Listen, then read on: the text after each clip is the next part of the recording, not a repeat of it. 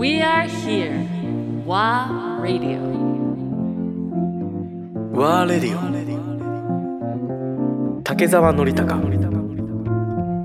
レイチェル・ファーガソンアンドレア・ポンピリオ My father was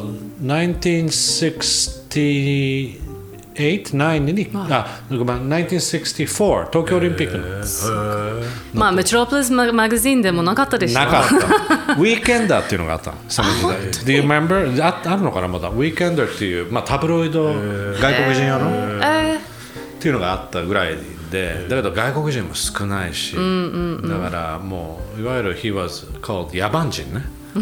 Harry Chest でしょー、like this one. like this one でしょ Harry Chest 野蛮人っていう、そういう時代から来て、まあ自分は1969に生まれてるけど、my mother は Japanese だよね。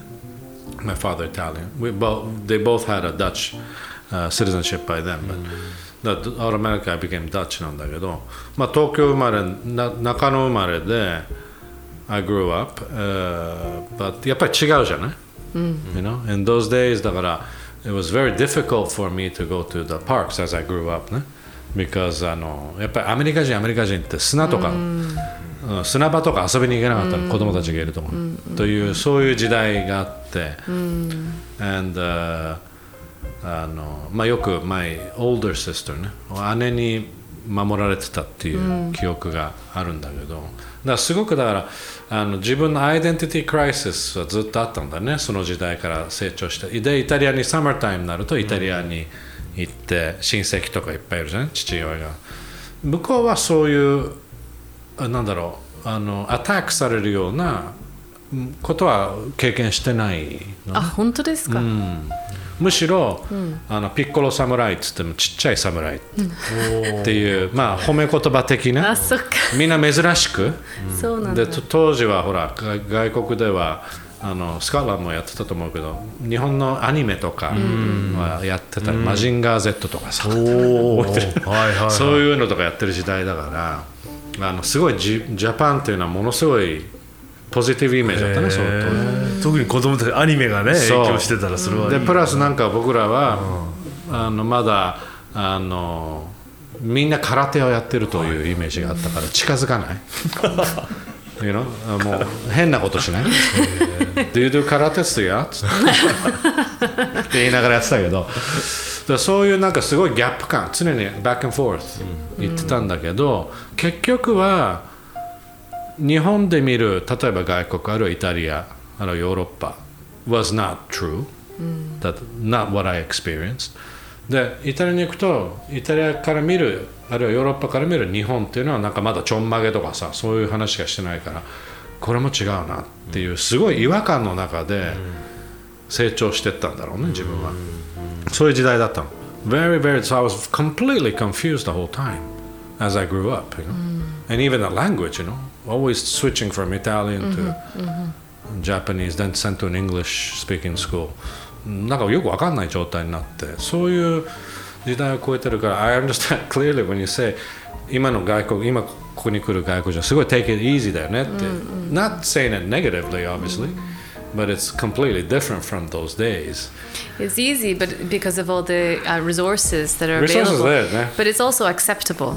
So, everyone, everyone is traveling. So, there are so. many more people who are from, you know, mixed families and そうね um, who are Ima bi- oi ne. bicultural and 今 um, 多い yeah, and that's that's a great thing to be But I celebrated. wonder ね like、um, f- f- and I have three boys だけどやっぱり変わってきてる of course なんだけど今の Japanese society は例えばあのノリとレイチェルの子供たちのまあまだちっちゃいからあれだけど、they're mixed roots、ねあの they're not 100% as I was always told are you 100% or not you know like uh, no I'm not 100% oh you're 50-50 no I'm not even 50 I'm 100% and 100%、っていつも答えてたの、まあ分かんないんだよ何言ってんのお前みたいな、っていう状況だったけど今の子供たちって何を経験してんのかなっていうのはすごくいつも気になってる、and it all comes from education too right、That's why I was interested. Ah, you open up now. It's you know, it's getting bigger. Uh, your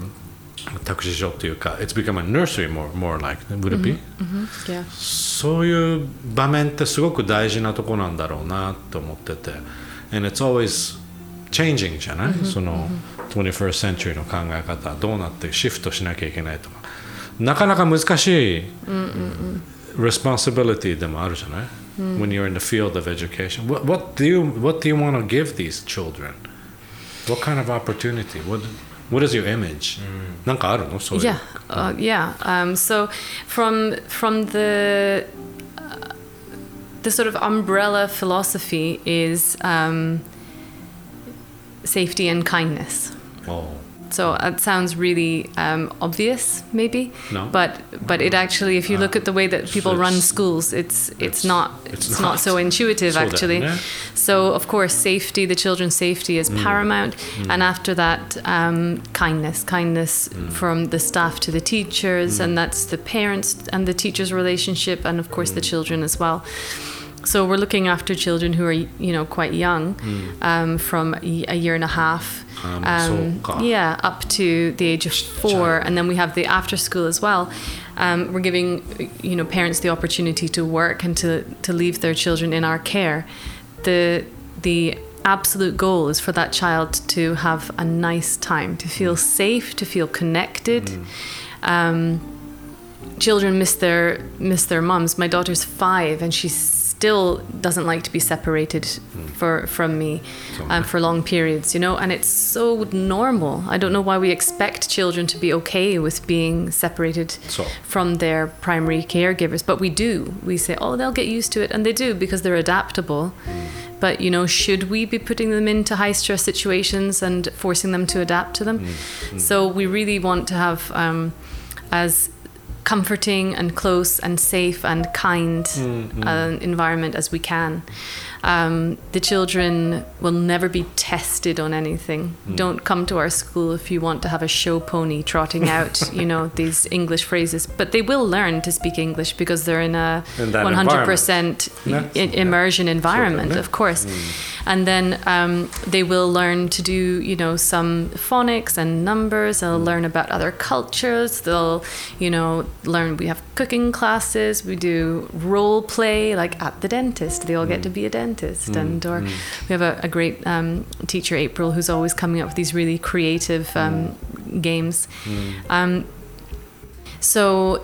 Uh, so that part of it, of course, is very important as well. It is. It is. you- It did is you- a did you school. base yourself on I don't know, like a method that they No, always not, not, talk specific, about. not specifically. Not specifically, No, not mm. specifically. No, but it's nice to be able to sort of cherry pick. I mean, um, I think people tell us that in in its sort of uh, similar to Montessori in that we try to let children Mm. be um, quite free. And we don't force them to do anything. We're not Mm. going to force them to finish 100% of their dinner or to join in an activity or to sit for long periods of time. We let children be children. You know, their work is through, they learn through play and their work is, is to play. And so we just try to nurture that, the, the natural um, intuition of the children and to expose them to new ways of thinking, to new textures, to new colors, to you know, Ki- new kids activities. are kids are all mainly Japanese families. Mainly, or- yes, because because of where we're situated, we're not in a, a place that has a, huge i- international. 広尾じゃないからね。 Yeah. 六本木じゃないもんね。ですよね。So, every, mostly Japanese. ダウンタ we ウン have- 巣鴨だからね。あ、あでもアメリカ人と大塚かイギリス人とかフランスな Well, yeah, usually there's good. there's a handful of um, families not, who are but foreigners not, or mixed. Yeah, but probably not from from expat families. I mean, expat in terms of uh, uh, the usual mega company, corporate. No, not usually. Embassy. Not usually. No, families, no, they so. tend to be like you know academics or self-employed or mm-hmm. something mm. like that. Yeah. So. Yeah, so um, so it's really nice, you know, and the, the families are involved in a way that um, there's no pressure on them to participate or to make things or to you know all that stuff you have to do for the yochien. Like I feel like I'm constantly my kids go to yochien and I'm In, in, in order to, um, did did you have to like register as a or um, ninkagai hoiku. ninkagai, Yeah. right? So you, Yeah. th- what happens with ninkagai hoiku? You don't get a government subsidies. subsidies. Yes っ っていうことだけ or there are other hurdles もっとも難しいいろいろ Yeah, 肉 I 害 know. だ There's, but the, Ninkagai is translated as like a, a non-official or non non uh, registered hoika, but it's not because there's still a lot of very stringent rules that you have to adhere to, and there's Ah, people who come in so. and check and make sure that everything is you know up to you know the safety s- spec and all that kind of thing. Um, but in order to be a Ninka hoiku, for example, you need to be on a first floor and you Okay. need to have certain um, uh, meters infrastructure of- like you need to have toilets inside the classroom and things like that you know ours Oh. ours are in the hallway so um, it's just structural there's structural things Sure. and also you need to have more stringent in, inspections for Hmm. i mean you don't really need to get into it but like poo inspections and things like that for the for the Really?そうい Ninka ろんいろんなやっぱルール but が we ちゃ still んと have a lot of 守 rules 守 to, ってやって to adhere to yeah だからそのルールって要は 結構古いルールなの？い聞くとあれなんだけど分かんないけどその昭和初期からずっとそうなってるとか進化はしてるの？っていうのは僕の周りでもあの二子玉川の方でもやっている認可外のねあの保育園で、えー名前ちょっと今ど忘れちゃったんだけど展開しているところがあってそこに自分の子供たち3人送り込んでたのね。双子に住んでる時期があってでものすごいもう自由だったの、自由だしものすごくクリエイティブなことをいっぱいやらせてたりやらせてたりや自由にね、やらせて音楽もあったり、えみんなハッピーだったんだよね、子供たちも、みんなハッピー。パレンツもハッピーだった、だけど認可外だと、でずっとその認可外から外れない、だあの外れないっていうチョイスを取ってるようにも見えてて、それは何なのかなと思っあてそれはねあの認可外にすると自分たちで参来る人たちを選べるんですよ。だから僕たちはこういうコンセプトでやってますよっていうことを言ってそうするとお客さんも僕たちが選べるんです。はあ。だからコンセプトのある人たちに来てください、認可になると、行政が決めた子どもたちを送り込まれるだけ。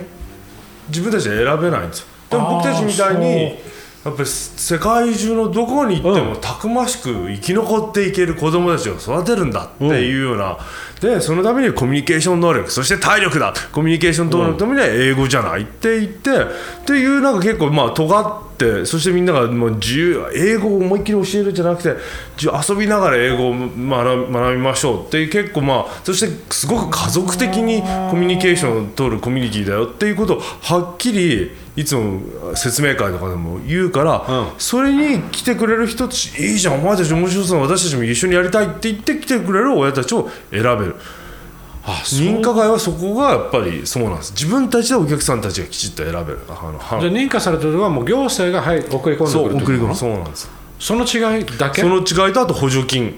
認可だとやっぱりかなり補助金が手厚くとかだからそそこが変わってないとこなのかもしれない、うんそうですね。いわゆる今認今認可外でもやっぱりしっかりと成長させている子どもたちを成長させる、か環境をちゃんと与えてる作ってしかもうん。狭い国内だけのお考え方というよりはもうもっとインターナショナルな考え方、ユニバーサルな考え方のもとでやってるからそれこそ本当は補助金だったり、もっともっと必要とする場所だったりするでしょ？そうなんですよ。そうなんですよ。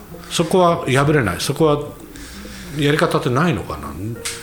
やっぱり認可されなきゃもらえないっていうのがそこでも止まっちゃうお金がいや難しいとこですよねそこはね。お金が欲しければ認可の方にとかあとは企業内保育所とかまあそういう形が変えたものでもなれるのはあるけど僕たちはまあその補助金もなしで自分たちのやりたいこととやりたい教育をし続けるっていうチョイスを取ってるじゃない？しかないのかな、逆に。うん